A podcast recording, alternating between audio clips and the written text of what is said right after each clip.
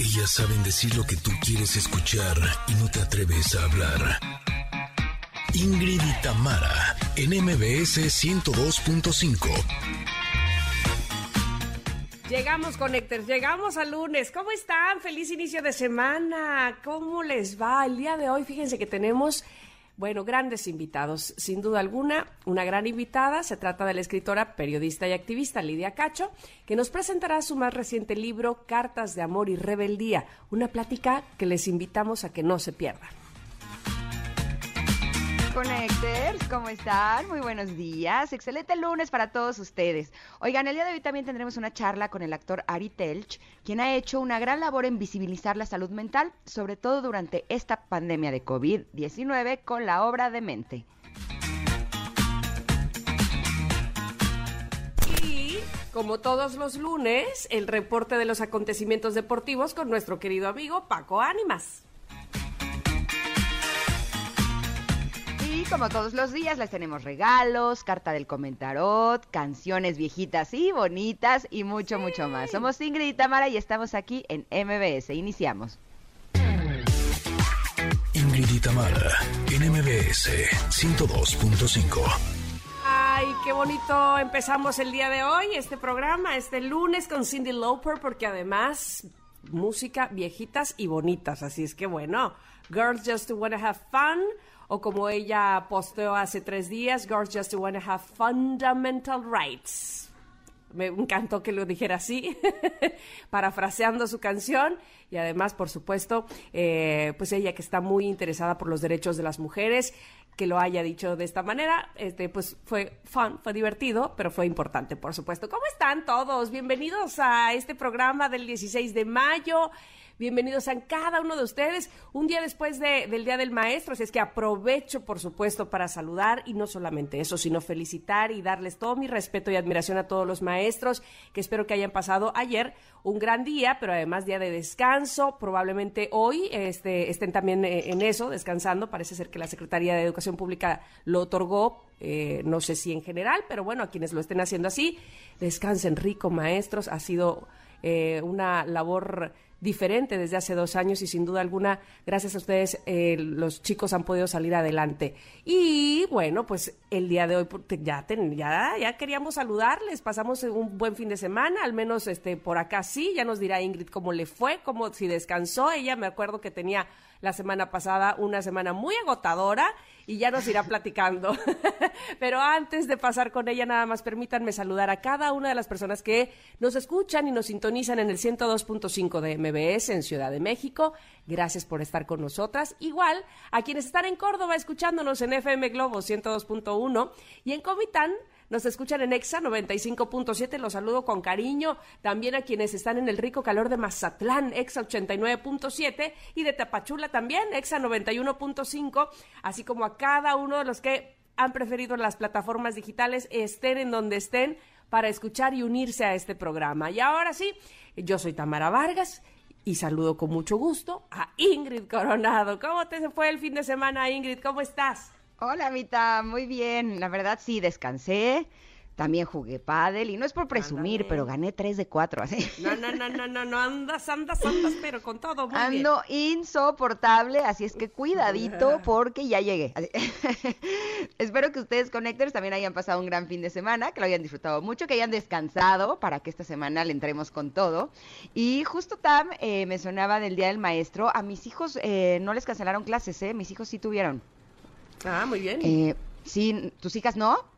Sí, mis hijas no, pero aparte fue como muy, este, muy raro porque les avisaron o nos avisaron hasta el viernes que no, no era una cuestión de la escuela, sino una cuestión, digamos, general, por lo menos del Estado.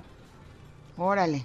Pues no, aquí sí hubo clases, pero bueno, el punto es que ayer fui al Día del Maestro y por eso en la pregunta del día queremos que nos compartan alguna anécdota o aprendizaje que algún maestro o maestra les haya dejado en la vida. Venga, Tam. Fíjate que estaba pensando, este, yo modifiqué un poquito, o bueno, aumenté un poquito la pregunta del día, este, precisamente eh, puse, ¿a qué maestra o maestro recuerdas con cariño y admiración?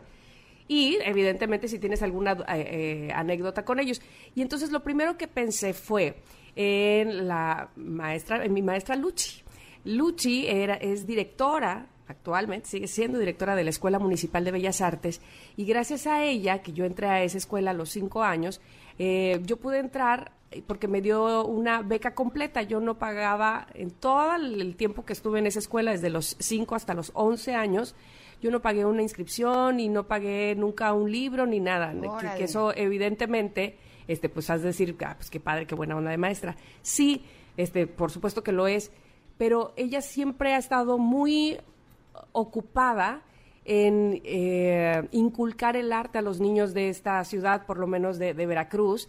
Y entonces eh, ofrecía estas becas, me regalaba, por ejemplo, el instrumento, evidentemente no un piano, pero sí mi flauta, mi flauta transversa me ayudó a conseguirla. Siempre estaba, siempre ha estado, porque Luchi vive, este, muy involucrada en las artes de este estado y de esta ciudad en particular creando, por supuesto, una orquesta muy importante hasta el día de hoy, infantil y juvenil. Entonces, yo le tengo gran admiración y por azares del destino y porque nunca me lo imaginé así, Ahora tengo una cercanía con ella a través de su hija que se volvió de mis mejores amigas sin yo saber que era su hija. ¿Me explico? ¿En serio? Sí, muchos años después y resulta que mi hija y su hijo van juntos en la escuela y platicando, no, es que mi mamá, Lucía Ortiz, y yo, ¿cómo? La maestra Luchi le tengo tanta admiración y cariño y mira, ahora a través de su hija es que tenemos esta cercanía. Así es que todo mi respeto y cariño para ti, Luchi, por, por lo que formaste y por lo que sigues formando a niños involucrados en el arte. ¿Tú? Pues mira, yo eh, justo con esta pregunta traté como de acordarme de mi infancia, de maestros o maestras que hayan, eh, o sea, que finalmente me acuerdo que mis maestros eran lindos, pero como que no, no recuerdo cosas como tan relevantes, ¿sabes? Eh, más bien podría pensar de mis maestros actuales. Eh, mis maestros de pádel, Rubén y Ricardo, que con una paciencia enorme siempre están animando. De verdad, yo creo que es de los mejores maestros que he eh, conocido, porque son súper meticulosos, siempre están viendo cada detalle, corrigiendo la técnica, con una entrega realmente impresionante. O eh, mi maestra de canto, que se llama Chrissy, que también, te juro, me echa unas porras que me siento Beyoncé. Mm. eso, eso, eso se trata. O mi maestra de yoga, Claudia, como que eh, los maestros de mis hijos, que actualmente les dan clases y que eh, la verdad es que siempre me los mantienen bien, bien motivados, porque pues yo puedo hacer un trabajo en casa de que ellos confíen en sí mismos, que se den cuenta de sus talentos, de sus fortalezas pero sin lugar a dudas, el, trabajo en equipo con sus maestros de la escuela es algo sumamente importante. Si no estuviéramos trabajando en conjunto por el bienestar de ellos, pues no podríamos estar logrando lo que estamos logrando, que son chavos que están realmente muy felices. Así es que mi más grande felicitación y admiración a todos los maestros que nos están escuchando, porque eh, la verdad es que el trabajo que hacen es, es realmente inigualable y muy, muy valioso sobre todo. Ay, sí, sí, la verdad es que este últimamente, como decía yo, este, estos dos últimos años, sin duda, los maestros se eh, enfrentaron a a cosas que, eh, que no tenían a lo mejor en el radar y que tuvieron que aprender también ellos para poder llevar las clases vía eh, Zoom o, de la manera en que lo hicieran a partir de la pandemia y el, confinamiento y con todo el amor y el cariño así lo han hecho y así han recibido nuestros hijos educación. Así es que muchas gracias, muy agradecidos por todo lo que hacen, queridos maestros. Y bueno, pues... Esa es la pregunta del día, ¿verdad? Está ahí este, posteada en arroba Ingrid MBS en nuestro Twitter. Así es que, por favor, ya empiezo a, leer algunos mensajes y me encanta que, así lo hagan. Ya los estaremos diciendo al aire, por supuesto. Ahora bien, les tenemos eh, buenas noticias, les tenemos recomendaciones, ¿verdad? Porque queremos que celebren su salud junto al LAPI Laboratorio Médico que regresa la mejor fiesta de la salud del 19 al 21 de mayo. Más de 100 estudios de laboratorio, escuchen esto, hasta con el 75% de descuento. ¿Qué tal eso, eh? No, hombre, una maravilla. Los puedes adquirir en lapi.com.mx. Se escribe L de lápiz, A, P de Pablo y lapi.com.mx. Eh, puedes llamar a la sucursal eh, y también llamar a la línea el teléfono es 55 55 93 75 17. Te lo repito, 55 55 93 75 17. Lapi, nos interesa tu salud, nos interesa tu futuro. Así es que ya lo sabes, los puedes adquirir en lapi.com.mx, sucursal o llamando a la Lapi línea 55 55 93 75 17. ¡Listo! Ahora sí, nos damos un corte, pero regresamos con la carta del comentarot. Somos Ingrid y Tamara y volvemos en unos minutos aquí al 102.5. Es momento de una pausa. Ingrid y Tamara en MBS 102.5. Ingrid y Tamara en MBS 102.5.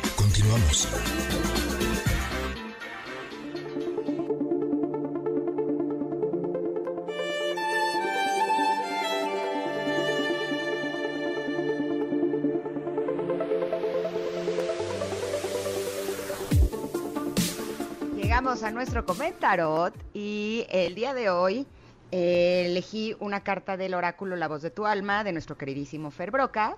Eh, saca la carta número 42, en donde en la imagen eh, sale una mujer, eh, está al fondo de la carta, tiene sus eh, manos puestas sobre su corazón y de su cabeza, podríamos pensar, o de su ser, sale como si fuera una ola de algo que yo lo descifraría como algo mágico. Esta carta se llama Sabiduría y dice lo siguiente. Nuestra vida está llena de desafíos frente a los cuales necesitamos tomar decisiones. Podemos decidir desde el ego, desde la parte arrogante y pronta que surge de nosotros. Podemos responder desde nuestra historia o desde nuestras heridas. Pero hay un sendero mucho más puro y auténtico, responder desde la sabiduría. ¿Qué es la sabiduría para ti? ¿Sabes entender la diferencia entre conocimiento y sabiduría? ¿Eres consciente de que hay sabiduría en las plantas, los animales y la madre tierra? ¿De dónde crees que proviene ese punto claro y luminoso de tu sabiduría interior? La voz de tu alma te dice que la sabiduría es una herramienta que poco a poco vamos descubriendo. Empieza con aprender a mirar el mundo, observarlo y tomar conciencia. Luego llévalo a tu interior, hazlo parte de ti y digiérelo. Esto nos permite mirar con conocimiento, tener un atisbo de cómo funciona el mundo y de cómo ocurren las cosas. Es cuando le colocamos amor a ese conocimiento que lo transmutamos en sabiduría. La sabiduría es intelecto con amor. La sabiduría surge de las profundidades, de lo más verdadero y puro que hay en ti. ¿Sabes escucharte? ¿Te das el tiempo para permitir que la sabiduría emerja? Algunas veces estamos tan rodeados de mundo, tan saturados de todo lo que nos acontece, que olvidamos que la paciencia y la calma nos permiten escuchar a la sabiduría que hay dentro de nosotros. Híjole, se me hace una carta súper profunda, pero además eh, yo creo que es vital, porque justo eh, sí durante muchos años de mi vida les confieso que yo creía que una persona sabia era una persona que tenía mucho conocimiento, ¿no? Uh -huh.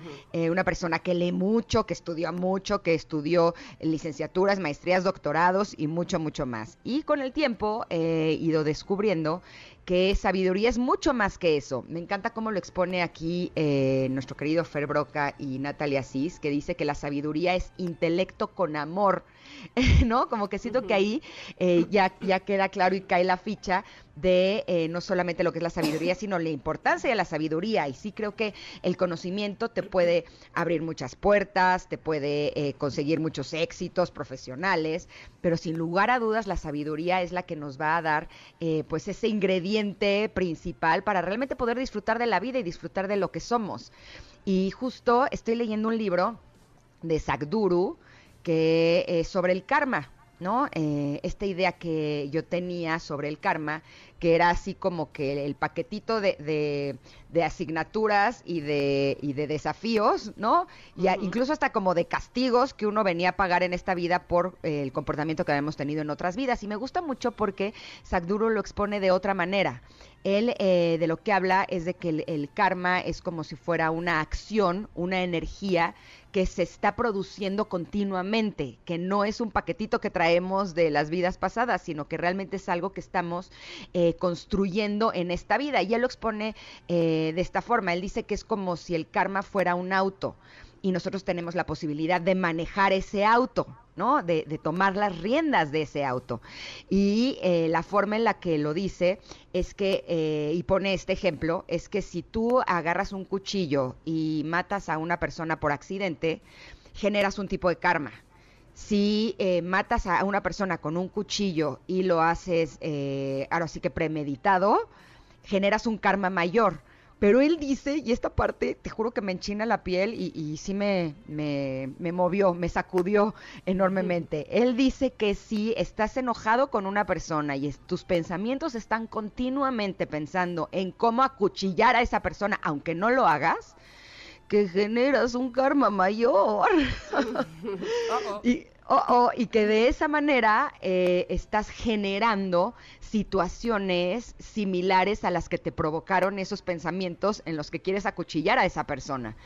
Y en ese momento dije, o sea, sí se me hace muy fuerte porque ya habíamos dicho y lo hemos compartido y nos lo han compartido cualquier cantidad de especialistas en este programa sobre la importancia de poner atención en nuestros pensamientos y ver qué es lo que están generando pero el que, o sea, ya cuando lo ponemos de esta forma, que genera un karma mayor que incluso las malas acciones, yo creo que eso nos hace que pongamos mucho más cuidado. Y creo que cuando lo hacemos, justo es sabiduría, ¿no? El darnos cuenta que nosotros podemos tener el volante, el timón o lo que quiera que le queramos llamar de nuestra vida para poder conducirnos de una forma distinta y realmente eh, ser quienes somos y obtener lo que realmente que queremos. ¿Tú cómo ves esta carta de la sabiduría, Tam?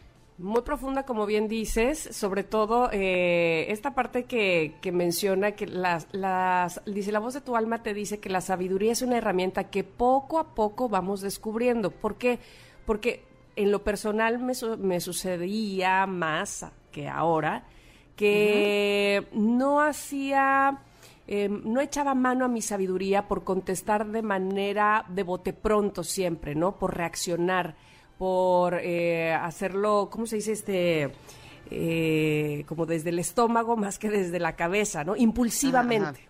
Allá, allá voy, ¿no? De, manera impulsiva. Y entonces, eso es no echar mano de mi sabiduría. Y el hecho de que eh, te haga, digamos, que, que Fer aquí esté puntualizando que es algo que vas aprendiendo a medida que vas conociéndote y haciendo conciencia vas sabiendo de la cantidad de sabiduría que tienes o de la que cuentas, que eso tiene que ver más con tomar las cosas con cierta eh, calma y pensar qué es lo que más conviene para ti y que cuando estás confundido en tomar una decisión, siempre tendrás la sabiduría, siempre que tengas silencio, eh, bueno, más que silencio, digamos, pues, momentos de conciencia, donde descubras que hay dentro de ti esa sabiduría y no contestando nada más al ¿no? Al este mm, mm, a, la reacción. De verdad, eh, nuestra sabiduría está dentro, dentro nuestra, pero tapada por tantas cosas de fuera, tantos ruidos externos, tantas voces que no son la nuestra, tanta eh, distracción, tanto prejuicio además, que entonces la sabiduría se va quedando tan al fondo pero ahí está. Y estoy segura que cuando has tenido que tomar alguna decisión, has tenido que tomar algún camino, has tenido que responder con conciencia, pensando las cosas más a profundidad, ahí la encuentras. Ahí está, esperando por ti, la sabiduría para que eches mano de ella, para que puedas, eh, sí, salir de alguna problemática, tomar una mejor decisión, insisto, tomar un mejor camino, eh, resolver alguna situación. Ahí está la sabiduría. Solo hay que quitar todas esas capas de ruido, todas esas capas de otras voces que no son la tuya o de la misma tuya que no viene de tu conciencia, insisto, sino más del intestino, ¿no? Más de, uh, de, de, de, sí, de, de, de esta o del ego, Prontitud, ajá, o del ego, evidentemente, sí, sí, sí, que, que, te hace responder sin sabiduría y sin conciencia. Así es que sí, hay que ir un poco a lo profundo y en además en este mundo que, que va a la velocidad de del rayo, diría Miguel Bosé, este, muchas veces nos cuesta trabajo detenernos a escuchar a nuestra voz sabia, ¿no? Que no es esa, evidentemente, que, que se llena de información de libros, ¿no? es eh, una voz mucho más profunda, mucho más nuestra, mucho más auténtica. Muy bonita carta. Muy bonita carta que ustedes pueden disfrutar en nuestras redes sociales, arroba Ingrid Tamara MBS. Ahí es donde la pueden ver que está bien, bien padre. Eh, y está súper linda, a mí me encantó. como que también nos da como, o sea, nos ayuda a entender un poco más eh, acerca de la sabiduría. Eh, espero que ustedes la disfruten también. Y así nos vamos a ir a un corte, pero regresamos con nuestro querido Paco Ánimas y estaremos hablando de deportes. Somos Ingrid y Tamara y estamos aquí en el 102.5. Regresamos. Es momento de una pausa. Ingrid en MBS 102.5. Ingrid en MBS 102.5. Continuamos. Adrenalina y emoción deportiva con Paco Ánimas. Con un gusto enorme recibimos a nuestro querido Paco Ánimas para que nos diga cómo nos fue en deportes, mi querido Paco, porque a pesar de que tuve a mis niños, estuvimos con mucho deporte, pero haciéndolo, no viéndolo. Y eso es mil veces mejor, mil veces mejor. Buenos días, excelente lunes. Buenos días. Gracias. Ahora sí a las semifinales, ¿verdad? Listo, las semifinales del fútbol mexicano. El equipo de Tigres sufrió en el universitario con Cruz Azul, pero terminó por eliminarlo por marcador global. Mejor posición en la tabla, avanza a la siguiente fase Tigres. Pachuca dejó en el camino a San Luis. América con polémica por ahí eh, de arbitraje y demás.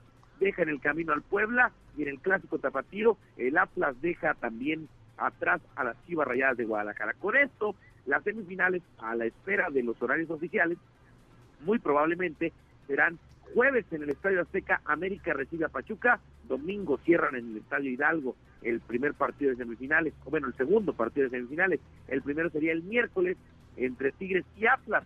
Tigres eh, primero estaría visitando el Estadio Jalisco y recibiría la vuelta en el Estadio Universitario el próximo sábado. Los partidos eh, serán ida y vuelta, así que el tema de eh, la mejor posición en la tabla dictamina en un empate el que quede eh, pues eh, mejor posicionado avanzará a la gran final.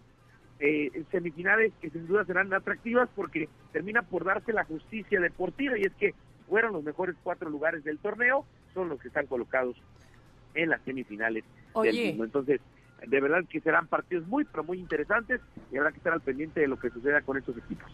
Oye, Paco, ¿qué partido el de Pachuca San Luis? Que que en el último segundo Pachuca hace ese gol de tiro de esquina. No, no, no, no, no, no, no, qué cosa de gol para acá, gol para allá, gol por acá. O Qué cosa de gol. de todo es hubo que hasta hubo, de todo en eso. gran- la gran Sí. eliminatoria que dio no, no se dio por vencido, no bajó los No, brazos. muy bien, muy Ellos bien. y Puebla dieron de verdad una gran fase de cuartos de final. Incluso me atrevo a decir que Chivas y Cruz Azul también, ¿eh? no, no dejaron tanto, pero el San Luis sorprendió porque no fue uno de los mejores equipos del torneo, quedó en la posición número 12 y bueno, a pesar de esto, le dio un gran partido al líder general Muy y estuvo bueno. a nada, a nada de, de poder hacer la, la hazaña y dejarlos fuera, ¿eh?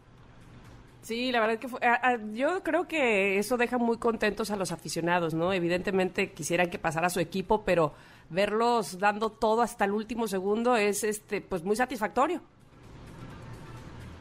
Exactamente, de- definitivamente creo que es eh, una gran, gran eh, eh, pues satisfacción a pesar de que no avanza, que su equipo se entregue de esa forma. Y hablando de equipos entregados, hoy son las semifinales de vuelta de la Liga MX femenil. En las rayadas del Monterrey se vieron sorprendidas y perdieron en casa del Pachuca 2 por 0 con anotaciones de Charlín Corral. Las Tuzas tomaron ventaja. Hoy es la vuelta en el estadio de las rayadas. Y Tigres en su casa ganó 2 por 0 al equipo de Chivas y ahora la vuelta será en la casa del rebaño sagrado. Dos partidos interesantísimos para saber quiénes serán las finalistas de este torneo de la Liga MX femenil. Habrá otra final regia, nos quedaremos con las ganas de otra final regia, será Pachuca el que tome ahora la ocasión y se enfrente a Tigres. Tigres mantendrá la ventaja, Chivas remontará. Muy interesante todo, 7 y 9 de la noche los partidos el día de hoy de la Liga MX femenil que también se pone muy, pero muy, Muy atractiva. Cada vez tienen más eh, aficionados, ¿no? Sí, cada vez tienen más aficionados, cada vez tienen mejores partidos, cada vez tienen mejores desempeños de encuentros, tienen mejores planteles los equipos. De verdad, yo si usted no ha visto la Liga MX femenil, hoy le invito a que la vea, a que la disfrute, porque de verdad que no le piden nada a ningún partido del varonil. ¿eh? Ya lo creo, ya lo creo. Aparte, súper aguerridas, entregadas, de verdad, grandes deportistas. Me da mucho, mucho gusto que, como dice Ingrid y como mencionas tú, cada vez eh, sean más los aficionados que estén con ellas. ¿Qué más tenemos, Paquito?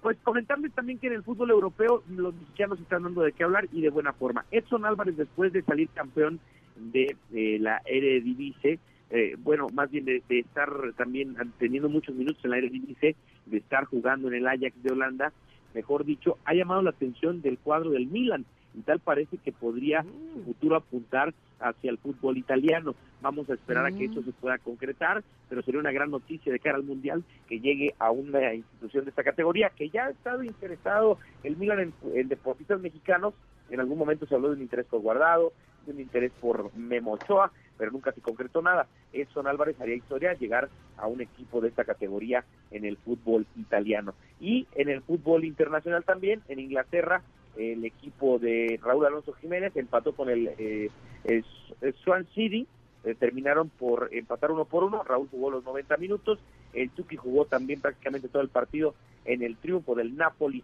eh, en la Serie A italiana y en España ganó el equipo de Javier Aguirre, el Mallorca, y ahora tiene en sus pies, diría en sus manos, pero es en sus pies, la posibilidad de salvarse. El, el Vasco Aguirre que fracasó con Monterrey eh, está haciendo un gran torneo para salvar al Mallorca y la próxima jornada, si gana el Mallorca, podríamos hablar de la salvación del equipo, de no descender y además de la mano de Javier Aguirre. Wow. Oye, sería buenísimo, ¿no? Como que siento que cuando los mexicanos están abriendo camino en otros países, yo me siento muy orgullosa. Definitivo, definitivo. Creo que ha sido un, gran momento para Javier, un gran momento para el fútbol mexicano como tal, y, qué bueno que, se encuentre también en el fútbol europeo después de un bache increíble, porque con Monterrey no pudo hacer prácticamente nada, y ahora en España se está acomodando muy bien el Vasco todo llega a su tiempo, hay que tener paciencia. Oye, ¿y no vamos a felicitar al Checo Pérez, que fue papá por tercera vez? Ay, sí, oh, felicidades. Oye, Eso también es deportes, ¿no? metió otro, él metió goles. felicitarlo o decirle que qué piensa, hombre, otro, otro niño al mundo. ¿Tres? No es tanto. Yo tengo tres, así que... tres es una medida justa. ¿sí? Sí, el Checo Pérez que fue papá y pues muy eh, en una etapa que creo que es la mejor de, su carrera y también en plenitud eh, con, con el tema de, su vida personal, recibe la llegada de un bebé más a su familia y bueno, eh, el, fin de semana de hecho estuvo en el clásico tapatío, Atlas contra Chivas en el Estadio Jalisco, anduvo de visita por Guadalajara y pues ahora... ¿O sea, fue a ver el partido? sí, estuvo de invitado de lujo, el gran campeón y Orgullo de México publicó en redes sociales el propietario de los rojineros del Atlas eh, tras eh, el fin de semana que Chico Pérez estuvo ahí en el Jalisco. Órale. Pues muchas felicidades. Felicidades, claro que sí. Pues chicas, es lo que tenemos de la información deportiva. El próximo lunes con más deportes aquí ya tendremos finalistas de la Liga MX y vamos a saber incluso quizá quién será el campeón de la Liga MX femenil. ¿eh? ¿Algún pronóstico? Ay, perdón. ¿Cómo? Que si algún pronóstico de quién va a llegar a la final. Híjole, yo creo, yo creo que avanza América y avanza Atlas, ¿eh? América y Atlas, ok, ok. Yo veo una América Atlas en la final. ¿Y sabes cuándo es la final de la Champions? El 28, 28 de mayo. 28 de mayo. Todavía falta, todavía falta. Falta, falta poquito, faltan 12, días. ok, perfecto. ¿Quiénes son los que están en la final? En la gran final de la Champions League, el Real Madrid contra el Liverpool. Ahí se van a enfrentar en esta final. Esperemos que, gane el Madrid o que pierda el Liverpool. Esa vuelta que le dieron al partido, híjole, se pasan. Así. no, no, no, al estilo del Real Madrid, como nos Sí, exacto. Exacto, mis hijos decían, es que solamente ellos hacen esas cosas, pero bueno, en fin. Muchísimas gracias, Paco, por haber estado con nosotras.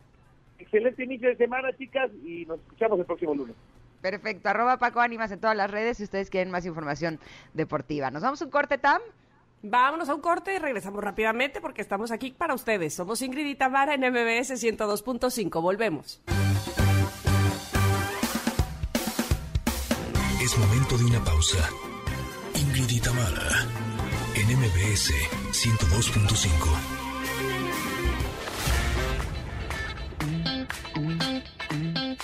Tamara, NMBS 102.5. Continuamos. Un tema eh, realmente importante y más después de la pandemia, sin lugar a dudas, es la salud mental. eh, justo cuando estaba leyendo la información, que vamos a hablar de ese tema en este momento, eh, me puse a pensar y realmente es difícil encontrar a personas que no estén de alguna manera luchando o lidiando con alguna eh, parte de la salud mental, ya sea ansiedad, depresión, angustia eh, y evidentemente eh, padecimientos que podrían ser un poco más graves. Por eso nos da un enorme gusto recibir en este programa a Ari Telch, que nos viene a hablar de este tema y de la obra de Teatro de Mente. ¿Cómo estás, Ari? Buen día. Ingrid Tamara, muy buen día, ¿cómo les va? Eh, muy bien, muchas gracias. Muy contentas de recibirte en este programa. Eh, dinos una cosa, Ari. Eh, esta puesta en escena ya, la habías puesto eh, hace un tiempo, ¿cierto? Sí, lo que pasa es que como todo, todo se entorpeció con la pandemia, ¿no? Todo se volvió atropellado, entonces le estrenamos afortunadamente con mucho éxito en el Teatro Milán, donde estamos nuevamente. Pero bueno, después tuvimos que parar y tuvimos que hacer streaming, ¿no? Que bueno, nos salvó la vida porque nos permitió sacar una lana para ir al súper. Y ahora estamos retomando esto de manera presencial y afortunadamente teniendo mucho éxito porque como bien lo dices, los seres humanos estamos experimentando episodios de enfermedad mental y desgraciadamente no sabemos lo que es, ¿no? Eh, ¿Por qué? Pues porque crecemos pensando que la enfermedad mental es de verdad de manicomios y de camisas Sí, de sí. fuerza y de choques eléctricos. Y no, este exceso de futuro que tenemos cuando perdimos el trabajo, cuando no sabemos cómo vamos a pagar las cuentas, si se viene acumulando, y ahora hay que pagar la luz y ahora el teléfono, y ahora la letra de la computadora del chavo que tuvimos que comprar para las clases en línea, y bueno, etcétera, etcétera. Entonces se ha convertido el planeta en híjole, un sitio donde estamos conviviendo todos con diversos episodios de enfermedad, hasta llegar a la depresión, como bien lo dices, que la depresión no es tristeza, la tristeza es uno de sus ingredientes, pero es mucho más profundo, mucho más serio que eso. Y uno de cada diez deprimidos, pues, comete suicidio, ¿no? La única, la última opción para abandonar el dolor. Entonces nosotros nos dedicamos a hablar de todos estos episodios que padecemos los seres humanos, todos los padecemos, absolutamente todos. Y la gente se la pasa muy bien porque es principalmente una comedia, pero pues también salen ahí con, con esta curiosidad resuelta, ¿no? ¿Por qué? Pues porque pensamos que el cerebro no se enferma, ¿no? Hay incluso religiones que, que dicen que el cerebro no se enferma. ¿Cómo no se va a enfermar? Se enferma como cualquier otro órgano. Cuatro de cada diez personas han padecido, padecen o van a padecer una enfermedad mental a lo largo de su vida. La psiquiatría les llama trastornos. Entonces, bueno, pues más, más vale saber lo que es, ¿no? Y si se vienen a reír con nosotros, pues nosotros encantados. Hola Ari, te saluda Tamara. Eh, te, escucho y por supuesto me da mucho gusto que tu necedad te haga también estar ahí en esta obra de teatro de mente porque nos trae muchas cosas buenas, muchas cosas a, a- a- a- a vi- que visibilizas pues este estos problemas como ya lo, estamos mencionando y me hace recordar en los pasados Juegos Olímpicos a Simone Biles, un- una chica joven que aparentemente te- tiene pues entre comillas la vida resuelta y, muy exitosa y muchas personas eh, dándolo todo por ella y ella se detiene en algún momento antes de competir y decir no estoy bien mentalmente. Ustedes me ven bien físicamente, pero mentalmente no. Y entonces recibe muchas críticas alrededor de eso. Y es que cualquiera puede padecerlo, como bien dices, y cualquiera que lo padezca puede decir alto, esto es lo que me sucede, a pesar de sus críticas o de que lo crean o no, ¿no? ¿Cómo se llama Simone Biles? Simone Biles, ajá. Sí, este, fíjate que yo acabo de ver eh, por curiosidad un eh, contenido en internet donde ella fue abusada por un entrenador. ¿no? Ah, sí mismo. sí. Eh, estas cosas marcan para toda la vida. Cuando tú abusas de un menor, ¿no? Estás descomponiendo su cerebro. Ujú. Eh, y bueno, pues eso es lo que tenía Simón. ¿Qué estrés postraumático? No sé, ¿no?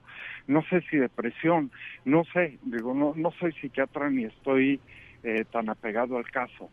tan cercano al caso. Pero claro, claro que el cerebro se enferma y claro que te impide hacer cosas, ¿no? este, ¿tú crees que los futbolistas no padecen trastornos de ansiedad antes de un partido, ataques de pánico? Dos de cada diez personas experimentan ataques de pánico. Los hospitales están llenos todos los días de personas que piensan que tienen un ataque cardíaco y lo que tienen es un ataque eh, de pánico. Uno, el sistema adrenérgico descompuesto y lanzando adrenalina a lo güey, ¿no? Cuando no te tienes que defender de nada más que del día siguiente, ¿no?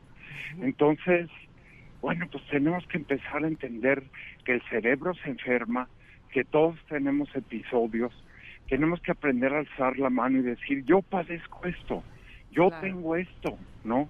¿Para qué? Para visibilizarlo, como bien lo dices, normalizarlo, naturalizarlo, porque si el 40% de la gente lo va a padecer en su vida, pues la enfermedad no es simple, es bastante grave. Y hay 400 trastornos mentales clasificados en el DSM-5. O sea que si tú crees que estás libre de los 400, pues vente a ver de mente, ¿no? Y a lo mejor este, te vas a dar cuenta que, que alguno tienes, ¿no? Oye, y sobre todo eh, a mí lo que me da gusto eh, al que le des visibilidad a este tipo de, situaciones es que muchas veces no eh, le ponemos como tanta atención o no le damos tanta importancia al bienestar emocional de las personas. hasta qué tanto estamos siendo empáticos con quienes tienen este tipo de enfermedades, porque si una persona, por ejemplo, padece de una enfermedad que podríamos decir que es grave, eh, y falta el trabajo, ok, tiene como un justificante médico al respecto, pero ¿qué pasa si esa persona tuvo un ataque de pánico? A lo mejor eh, siento que, sus jefes podrían eh, decir, ay, bueno, pero eso es como controlable, ¿no? Como hasta qué punto minimizamos este tipo de enfermedades cuando realmente sí pueden llegar a ser incapacitantes. Pues es que los síntomas no son claros y además nadie nos educó en la escuela. Hubiese sido muy fácil que el maestro o, o recibir a un médico ¿no? Que, que acaba de terminar su carrera y que dentro de su servicio social su objetivo será sea ir a las escuelas y decir, a ver chavos, si ustedes consumen dulce toda la tarde, se les van a picar las muelas. Si consumen tanta chatarra les va a dar diabetes y la diabetes es esto. Si consumen sustancias psicoactivas se van a enfermar del cerebro. Si ustedes están jugando a la tableta hasta las 4 de la mañana videojuegos y se tienen que parar a las 6 para funcionar el resto del día, no lo van a lograr. Se van, van a estar irritables, van a estar enojados, se van a estar durmiendo en la escuela, van a estar mentando madres. No recibimos educación. Entonces, como los síntomas no son claros, en la obra lo decimos, si se te pusiera la oreja morada, ¿no? Como se pone una pierna cuando se fractura, ¿no? Que se llena de, los vasos sanguíneos y hay rubor, tumor, calor, eh, dolor, ¿no? Entonces, bueno, ese está fracturado, llévenlo al hospital, no puede estar trabajando en este momento. Pero si alguien tuvo un ataque de pánico, pues ¿dónde está la oreja morada? Tampoco, tampoco hay síntomas claros, entonces tenemos que aprender a hablar de esto para normalizarlo y naturalizarlo. Y poder llegar con el jefe y decirle, ¿sabes qué? Tengo una manía en este momento. Tengo bipolar y tengo manía. Yo tengo un amigo que trabaja en Estados Unidos en un banco, tiene bipolar y cuando ha tenido manías o cuando ha tenido depresiones graves, habla con sus jefes y se va a su casa con goce de sueldo y está discapacitado o incapacitado, ¿no? Digámoslo así. Entonces, este, ¿qué pasa con eso? Está dificilísimo. Busca un seguro, un seguro médico que te cubra la enfermedad mental. Búscalo. Vas a encontrar por ahí uno, ¿eh? En México. Pero no hay opciones. Ni siquiera hay opciones de internamiento. ¿Dónde te vas a internar? Tenemos el Instituto Nacional de Psiquiatría a cargo del Estado, que es un gran hospital, y otros más. No, no, no me quiero extender. Pero, ¿quién te cubre una depresión? ¿Qué seguro médico te la cubre? ¿Y qué hospital te lo atiende? Hay hospitales privados que lo hacen, sí, dos, en la Ciudad de México, ¿no?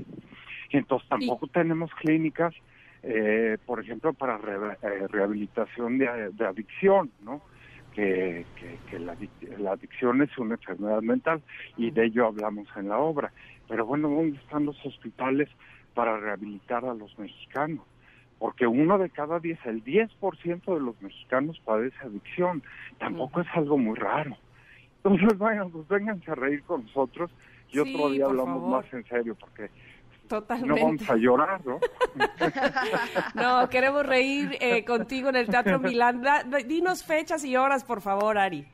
Mira, tenemos solamente cuatro lunes más aquí en la Ciudad de México. Hoy es uno de ellos en el Teatro Milán. Milán, esquina con Lucera en la colonia Juárez. Afortunadamente, con mucho éxito, tenemos tres lunes más. Y después, bueno, salimos de gira. Ya tenemos Puebla el 27 y tenemos Cuernavaca y ya tenemos pues otras plazas que ya no me acuerdo, Morelia, pero todavía no tengo las fechas. Entonces, bueno, que nos esperen ahí en sus ciudades. En sus plazas y este, seguiremos cotorreando con Demente, paseando y pasándonosla bien. Ay, qué gusto me dará que, que vengas a Veracruz. Ojalá que así se me haga para verte acá. Sería maravilloso. Fíjate que perdí el contacto con un par de, de promotoras que trabajaban allá. El otro día lo estaba buscando y sí tengo ganas de ir a Veracruz al Clavijero, que me encanta ese teatro. Uf, qué, hermoso teatro. Bueno, pues ojalá que pronto eh, estemos en contacto aquí, pero por lo pronto no se pierdan el Teatro Milán en Ciudad de México, esta obra de mente con Ari Telch. Te abrazamos y te agradecemos muchísimo que hayas estado con nosotras. Yo los abrazo a ustedes y cuídense. Gracias, Cuídense y atiéndanse cuando cuando tengan algún problema de comportamiento, cuando no puedan dormir tres semanas, existe un médico que se llama médico psiquiatra y es completamente absurdo temerle en pleno siglo XXI. Es un tipo que va a platicar contigo 45 minutos y te va a medicar o no, según lo requieras. Ya, vámonos de miedo. Hay de 36 psiquiatras por cada 100 mil habitantes. Entonces, además, haz tu cita, pero ya, hoy. Gracias, Ari. Órale. que te lo ganen. Éxito. Gracias. Abrazo grande. Vámonos un corte, pero regresamos con la segunda hora de Ingrid y Tamara. Híjole, donde vamos a tener una entrevista con Lidia Cacho sobre su nuevo libro que está hermosísimo. No se imaginan qué librazo eh, está editando. Ella es una gran periodista, pero yo creo que este es, este es su mejor obra. vamos y volvemos. Somos Ingrid y Tamara y estamos aquí en el 102.5. Regresamos. Es momento de una pausa.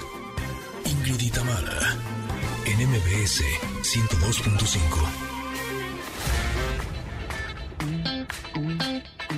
Ingrid y en MBS 102.5. Continuamos. Familia hermosa, en la primera hora de Ingrid y Tamara, Paco Ánimas nos dio el reporte de lo más importante del mundo deportivo.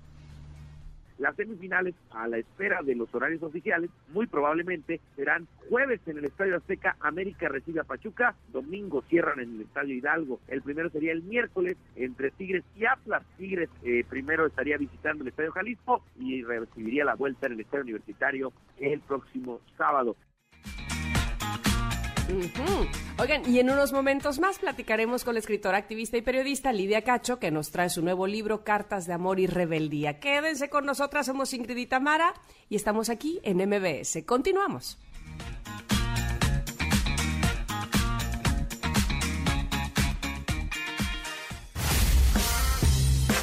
La efeméride del día.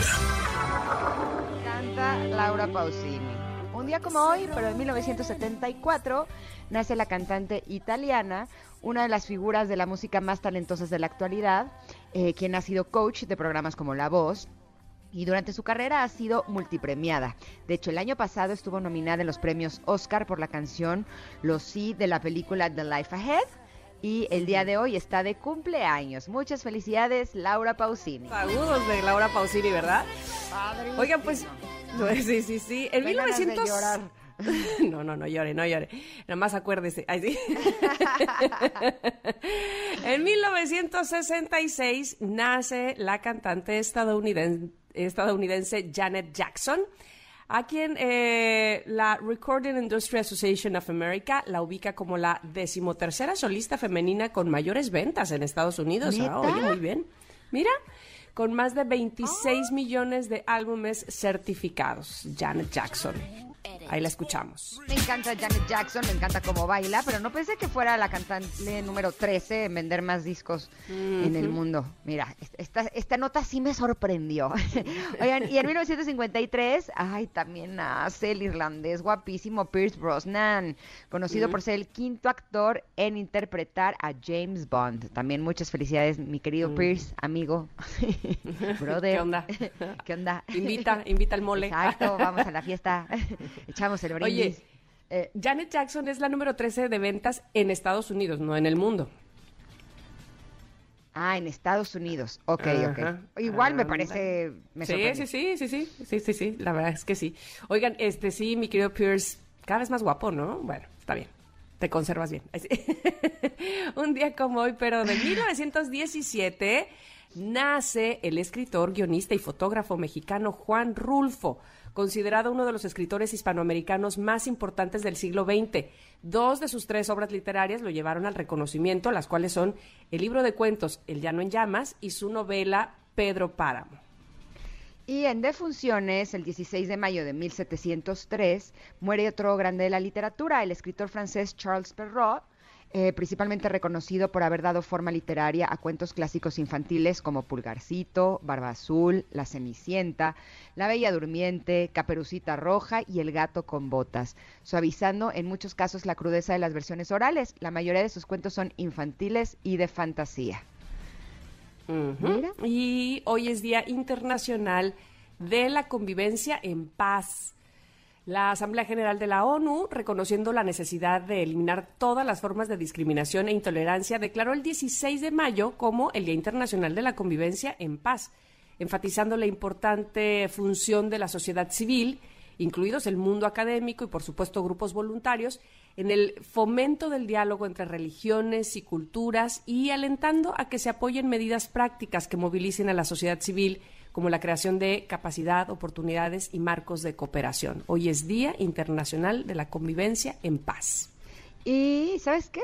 También es Día Internacional de la Luz. Este mm. fue decretado por la UNESCO con el objetivo de conocer la importancia de los avances y aportes de la luz para el desarrollo en todos los campos y facetas de la vida de los seres humanos.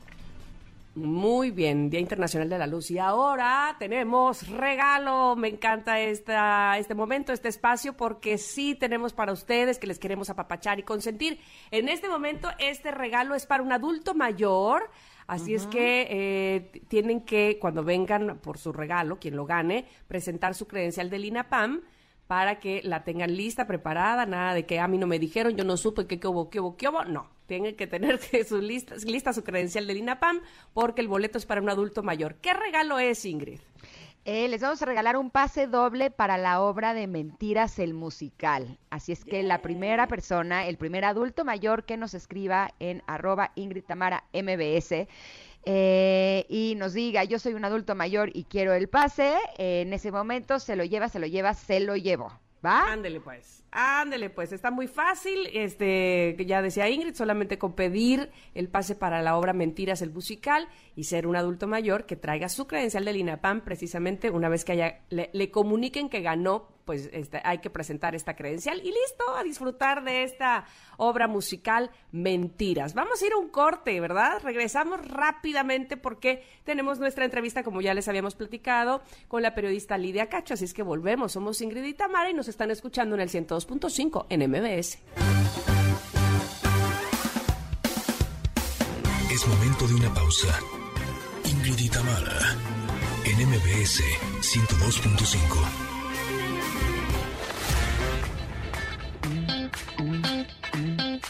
Ingrid Tamara, NMBS 102.5. Continuamos. De regreso estamos. De regreso estamos. Ustedes están escuchando en el 102.5 este programa que se llama Ingrid y Tamara. Hoy la música, les recuerdo, como todos los lunes, viejitas y bonitas. Siempre me daba como gusto recordar a través de esta canción Believe de Cher, como Cher estaba a punto de despedirse del mundo musical y dijo, por favor, denme una oportunidad más y ¡fum! saca esta canción y su carrera vuelve a pegar mejor inclusive que antes. Siempre es una anécdota que me gusta recordar. Y les decíamos al inicio de este programa que tenemos el día de hoy eh, la grata sorpresa, tuvimos la grata sorpresa de saber que nos acompañaría este día la periodista, escritora y activista Lidia Cacho para presentarnos su libro Cartas de Amor y Rebeldía. Lidia, bienvenida, qué gusto que estés con nosotras. Hola Tamara, muchísimas gracias, encantada, qué alegría.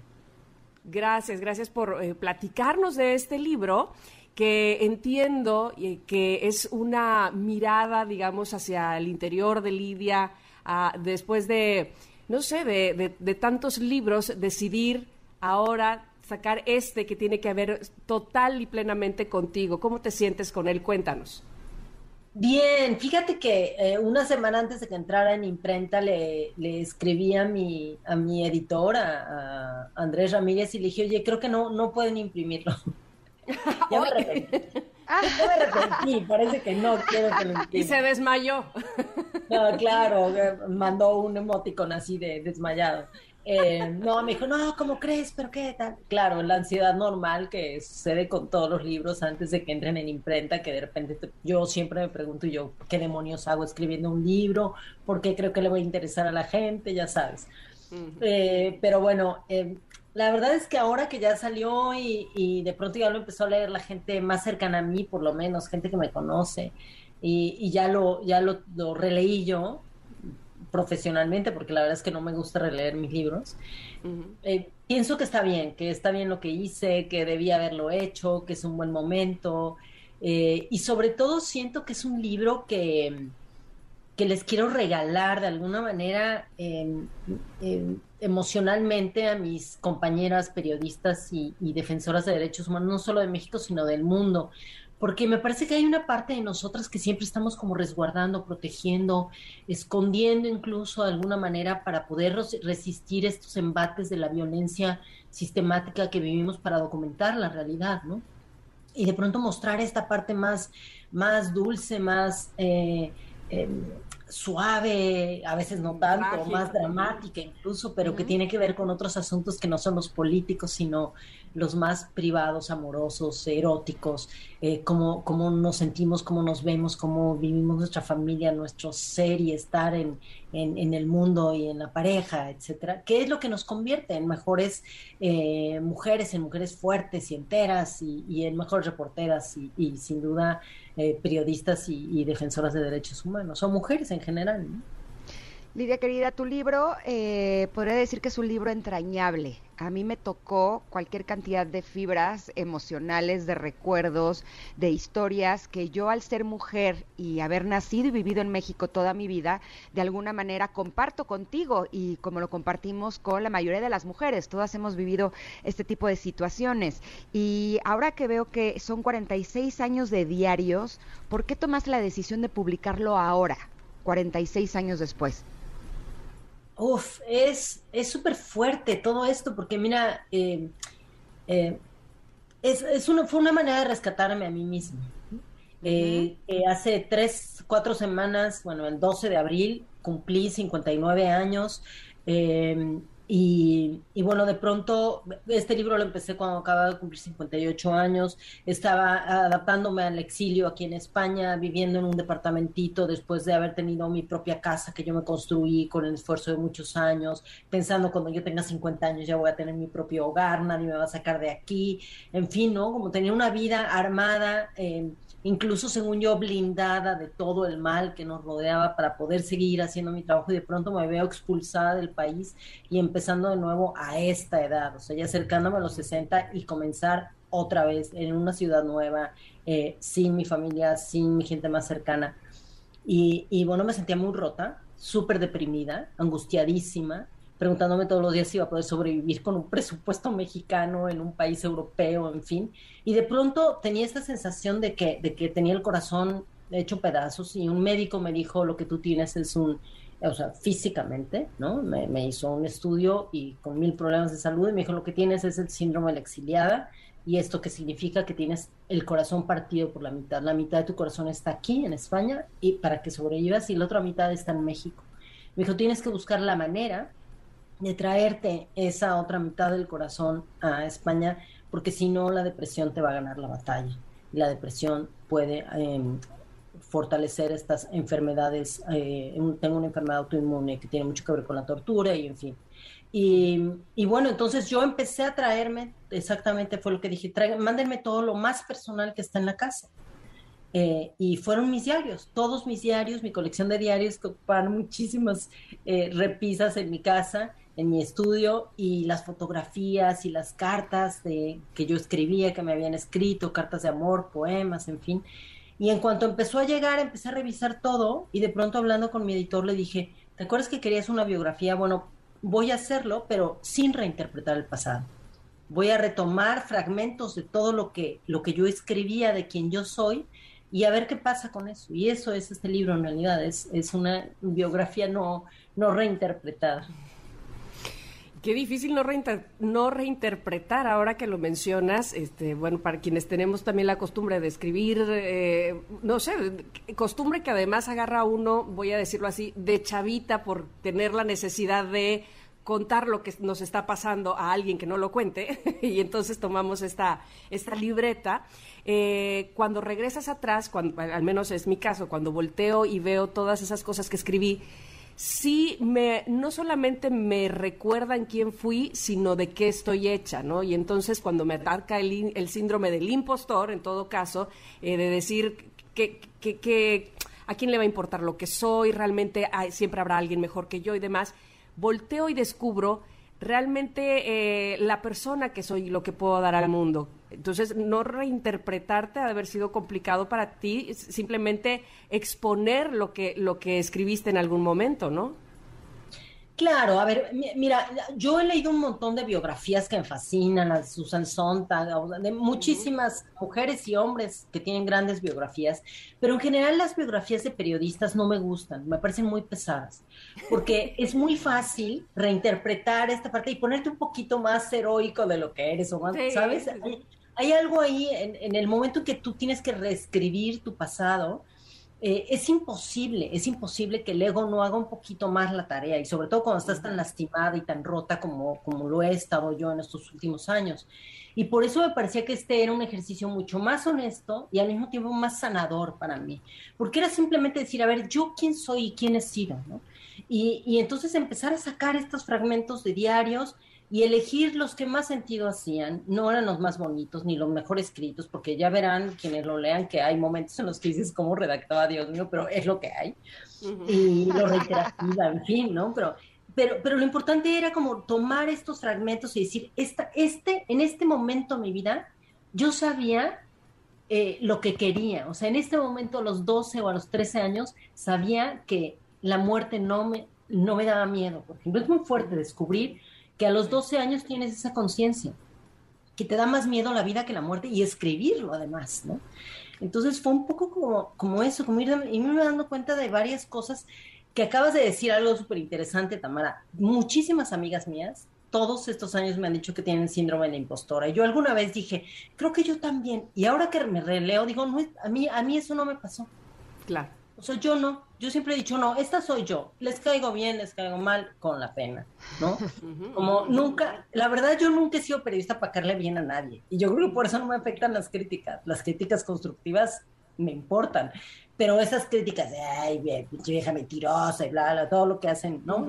Especialmente en este momento en Twitter, eh, los poderosos, me, me dan igual, O sea, nunca me han afectado. Es como voy derecho y no me quito. Y tengo clarísimo que cuando tenemos una batalla que ganar, la tenemos que dar.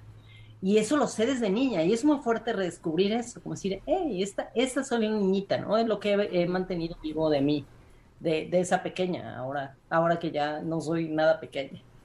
Si a mí me preguntaras, eh, antes de leer este libro, cómo describiría a Lidia Cacho, yo diría que es una mujer muy valiente. Pero en el momento en el que abro este libro y empiezo a leer pasajes de tu vida, como por ejemplo eh, una carta que le escribiste en algún momento a tus papás cuando eh, querías dejar de estudiar y la forma en la que a esa corta edad eh, exponías lo que tú creías y, esa fuerza interior que a mí me pareció que, que era descomunal.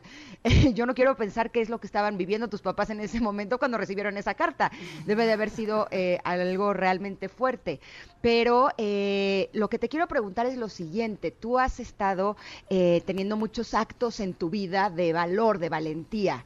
Pero el hablar de ti, el exponer esas partes de ti que desde niña han sido dolorosas, han sido fuertes, ¿no crees que es el mayor acto de valentía que has tenido en tu vida? Absolutamente, yo creo que sí, de verdad, sí es mi libro más valiente. Eh, porque los demás son investigaciones súper formales, disciplinadas, ¿no? Riesgosas, como muchísimas de nosotros hacemos todos los días en México, periodistas eh, que estamos trabajando en México y en el mundo, ¿no? Todo el tiempo en esto. Pero, pero sí, hay, hay algo que para mí ha sido muy importante al escribir este libro y que, y que descubro que ha sido importante para, que, para marcar mi, mi carrera como defensora de derechos humanos como feminista y como, y como escritora y periodista. Y es que de niña mis abuelos y mi madre me enseñaron a asumir vitalmente mi vulnerabilidad. Y creo que no existe la valentía sin vulnerabilidad. Y este, es, este libro es un ejercicio de vulnerabilidad. Es decir, miren, ¿Se acuerdan de esta loca que iba en el Zócalo que gritó y que hizo y la que encarceló al gober precioso y la que andaba anda correteando Kamen y a los mafiosos y a los violadores y tal, ¿Se acuerdan de esta? Bueno, pues miren, tiene una vidita pequeña llena de cosas hermosas, dolorosas, dramáticas, de una rebeldía y de una rabia tremenda de la adolescencia. Y esta también soy yo, ¿no? Así, así es como se, se, en este menjurje emocional se crea una mujer fuerte en México, ¿no? Porque es lo que somos. O sea, sin la rabia de la adolescencia, difícilmente nos podemos convertir en mujeres valientes. Pero además me encanta que no nos quedamos con una sola arista, es que no lo somos, no somos como la parte simple, ¿no? De eh, esta mujer eh, es, así, así, ya está. No, eh, hay mucho más de fondo, como bien dices, esta también soy yo, ¿no? Este, soy muchas cosas y, y, evidente, evidentemente cada una de las mujeres y de las personas en el mundo tenemos muchas aristas diferentes, inclusive algunas perdidas, algunas olvidadas, algunas muy expuestas, ¿no? ¿Recomendarías, no sé este, este, si, si, venga el caso esta pregunta, pero me llama la atención, ¿recomendarías este ejercicio que acabas de hacer? Claro, sin, sin publicarlo, porque nosotros no somos escritoras, pero sí de, de escribirnos y, releernos y reencontrarnos eh, en, lo que escribimos. Yo creo que sí, mira, eh, hoy en la mañana pensaba en una cosa que, aunque seas o no feminista, me parece que aplica y es ah, escribir tu biografía como mujer en el mundo es un acto antipatriarcal. Es decir, todos los hombres de poder, periodistas, políticos, cualquier hombre que esté en una situación de poder, siempre, siempre está con una armadura puesta. Es decir, no se le puede reconocer como, como ser humano, sus bondades, sus defectos, sus, sus, afectos. Tiene que ser un hombre fuerte, poderoso, que se impone, que ta, ta, ta. Y las mujeres en general hemos tratado de imitar ese modelo de liderazgo porque es el único que nos han puesto enfrente. ¿no? Porque las otras, a las otras líderes las quemaban, las mataban, las perseguían, las encarcelaban, bueno, y hasta la fecha un poco. Entonces, bueno, pues un poco ese era el modelo que seguíamos. Y, y, por eso me gusta tanto, porque yo creo que es el hecho de recontar nuestra historia, de reivindicar quiénes somos, cómo, o sea, el poder que tiene la rabia en la juventud y en la adolescencia, incluso en la vida adulta, para defendernos, para decir, hasta aquí llegaste, mijo, o sea, está aquí.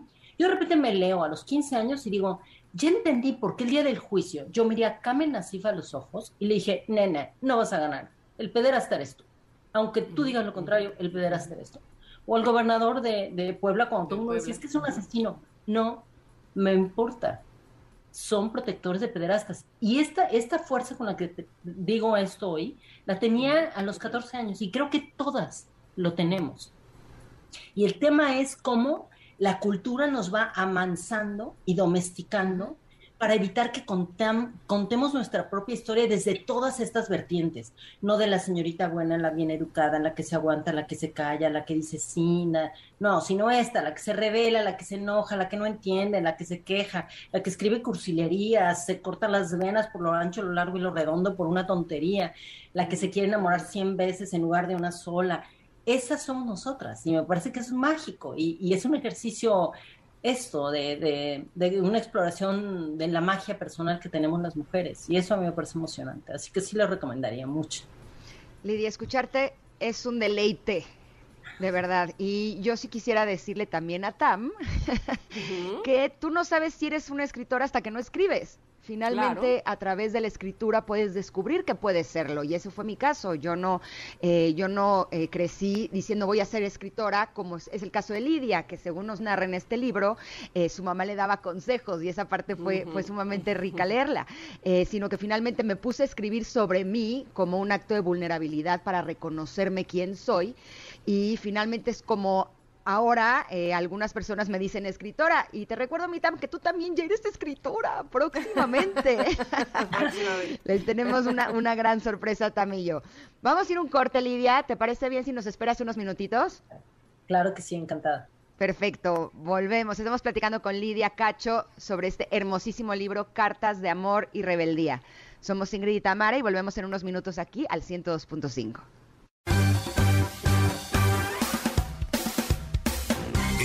De una pausa.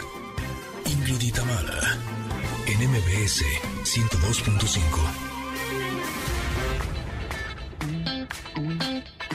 Ingrid y Tamara, en MBS 102.5. Continuamos. Estamos platicando con Lidia Cacho sobre cartas de amor y rebeldía. Y para continuar esta entrevista me gustaría leer una parte de su libro que se me hizo realmente hermoso, en donde justo hablábamos antes del corte de cómo eh, tu mamá, Lidia, te acompañaba en este proceso de ser escritora. Y esta parte dice eh, que si quiero escribir, tengo que leer mucho aprender a expresar mis sentimientos y escuchar a las personas que piensan diferente a mí, porque si solo me rodeo de quienes piensan como yo, voy a vivir como tuerta. Me gusta cómo habla mamá, a mí también me encanta cómo eh, habla tu mamá, Lidia, porque sin lugar a dudas ella debe de haber contribuido en gran forma en convertirte en la mujer que eres hoy, eh, no solamente a través de estos consejos, sino también a través del ejemplo. Pero algo que me, resuena mucho es eh, cómo en este libro hablas de cómo miles de mujeres y niñas hemos estado recibiendo el mensaje cultural, social y religioso de ser niñas buenas. Eh, y cómo el ser niñas buenas no solamente nos pueden eh, mantener encarceladas dentro de una vida que a lo mejor no queremos, sino que además nos está alejando cada vez más de quien realmente somos. Eh, ¿Cómo es que una mujer como tú desde niña ha ido a través de todas estas ideas culturales, porque finalmente no solamente en nuestro país, sino en muchas partes del mundo se nos castiga a las mujeres cuando queremos tener voz propia, cuando queremos realmente expresarnos por lo que somos. ¿Cómo lo has hecho tú? Bueno, releyendo mis diarios y, las cartas y los, los horribles poemas que escribía de adolescente, me doy cuenta que tiene mucho que ver con, evidentemente con el apoyo de, ciertas personas adultas que me rodeaban, no, solamente mis abuelos que, que, fueron importantísimos, mis abuelos maternos que fueron importantísimos para, para mí, es decir, para cómo construir mi, incluso mi, mi, visión de la política desde, desde la niñez, ¿no? De una manera muy rara, porque mis abuelos eran exiliados de la, de la, de la guerra de Europa en, México y, y, su manera de contar la historia siempre estaba como muy marcada por el sufrimiento.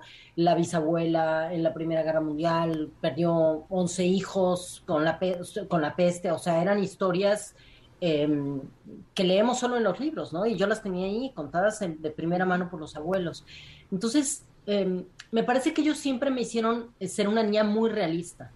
Es decir, no había nada que me ocultaran. A mí no me mantuvieron en una, en una niñez eh, de estas bonitas en las que te cuentan cosas lindas, para que había muchas cosas muy bonitas sin duda, pero, pero no fue una niñez especialmente rodeada de, de, linduras eh, artificiosas, Walt Disney y es casi este tipo de cosas. En realidad, por ejemplo, cuando yo era niña, mi, mi, mi película favorita de Walt Disney era, era, era la, de, la, el cuento de la selva. Yo perfectamente me identificaba perfecto con Mowgli, o sea, pero perfecto. Yo podía ser Mowgli. En cambio, me llevaban a ver Cenicienta y decía, ¿qué es esto? ¿Qué les pasa? O sea, me imaginaba los vestidos incomodísimos, los tacos, o toda esta cosa, el romance, este, nunca, nunca me dijo nada, pero desde pequeña.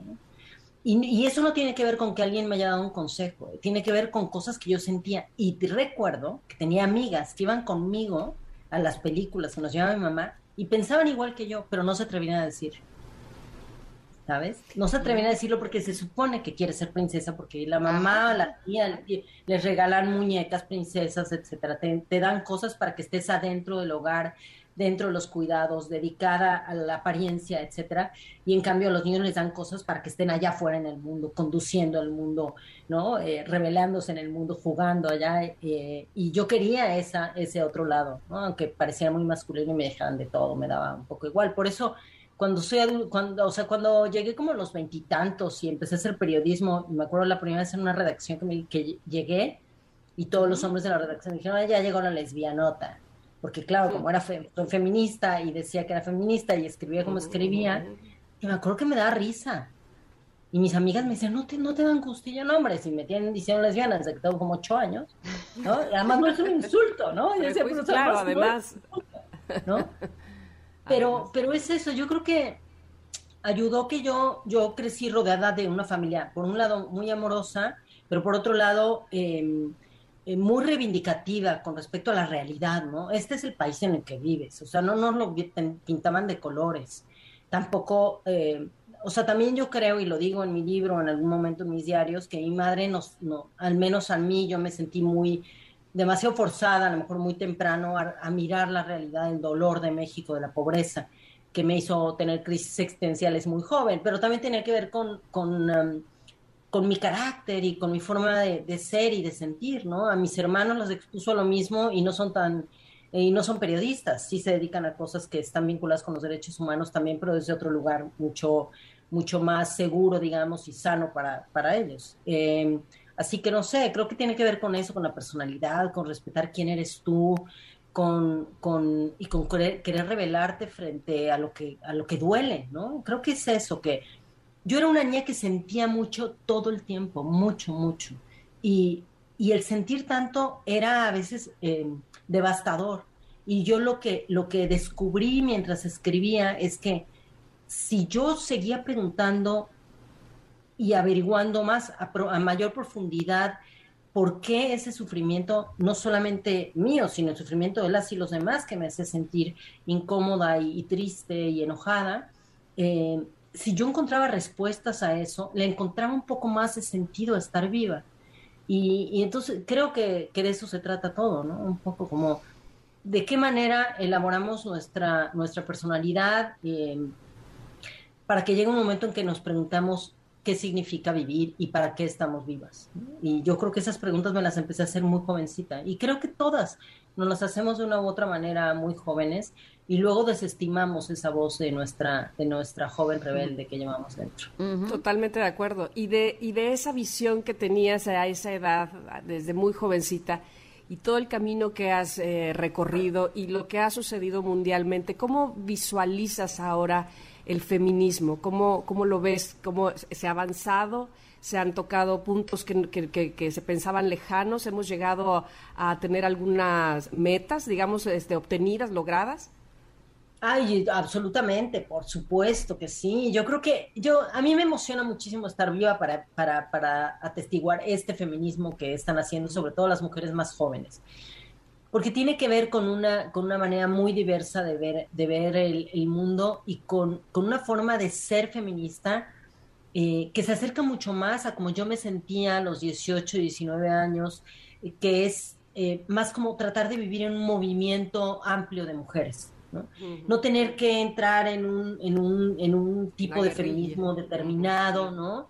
Eh, atreverte a ser, a, ser distinta, entender la diferencia entre una reivindicación, como dice la gran Dalia de la Cerda, la diferencia entre mostrar los pelos en Instagram es una gran reivindicación, decir no me voy a depilar porque no me da la gana, porque nadie me manda, esa es solo una reivindicación, eso no significa ser feminista, pero reivindicarlo puede ser parte de tu manera de eh, defender las libertades, es decir, creo que el feminismo ha logrado que, las mujeres nos demos permiso de desarrollar nuestras propias narrativas políticas, sociopolíticas y personales em, de una manera muy distinta a lo que se hacía antes. Antes como que en los, en los 80s y en los 90s entrar en el feminismo tenía que ver con aprender, leer y además era muy sectario y estaba, eh, era muy exclusivo para, para, las, para las mujeres em, que leían y que estaban instruidas y que tenían ciertas capacidades para leer eh, teoría feminista. Yo odiaba la teoría feminista, la empecé a leer muy tarde en mi vida porque la aborrecía siempre.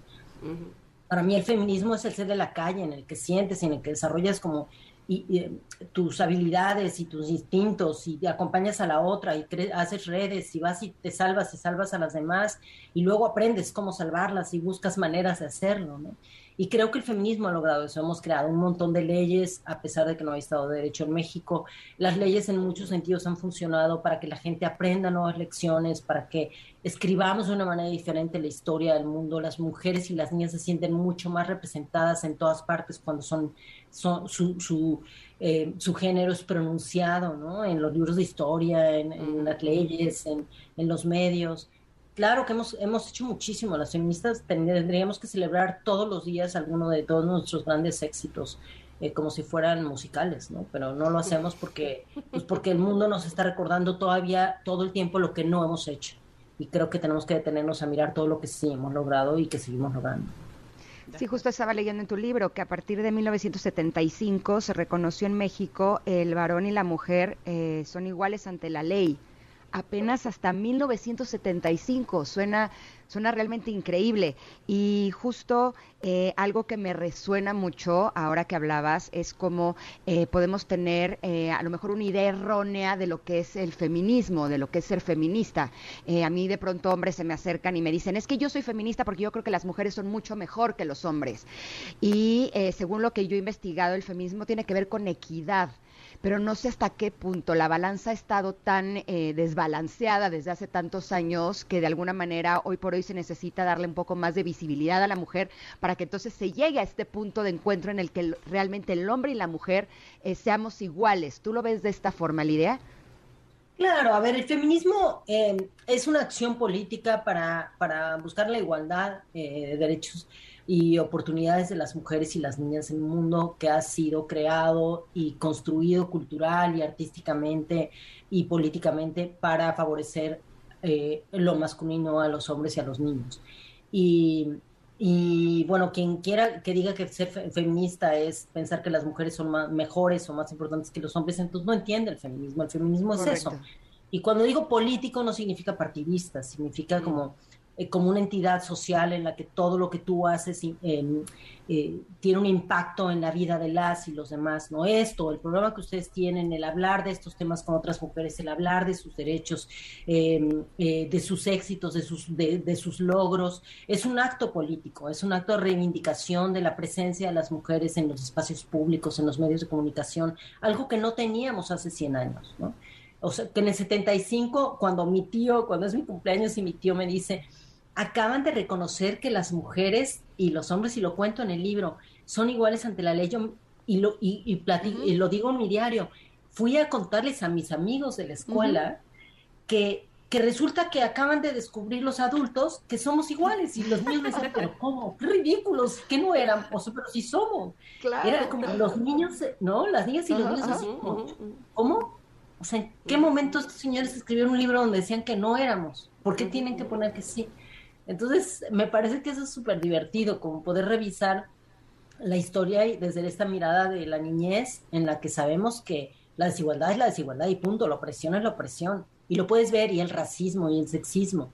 Y de pronto lo vas, lo vas em, llenando de todos estos valores culturales y paradigmas que te dicen que tienes que ser más sutil como feminista para que no te tachen de tal o para que no tengas éxito, digo, para que tengas éxito o para que seas recibida o bien recibida en tal o cual espacio y nos vamos un poco como eh, sobajando en, en, nuestra capacidad de asombro para decir, pero ¿cómo? O sea, es esta ridícula y extraordinaria idea de que los hombres y las mujeres somos iguales. Qué raro, ¿no? Pero tener que reivindicar eso. Exacto, exacto, exacto.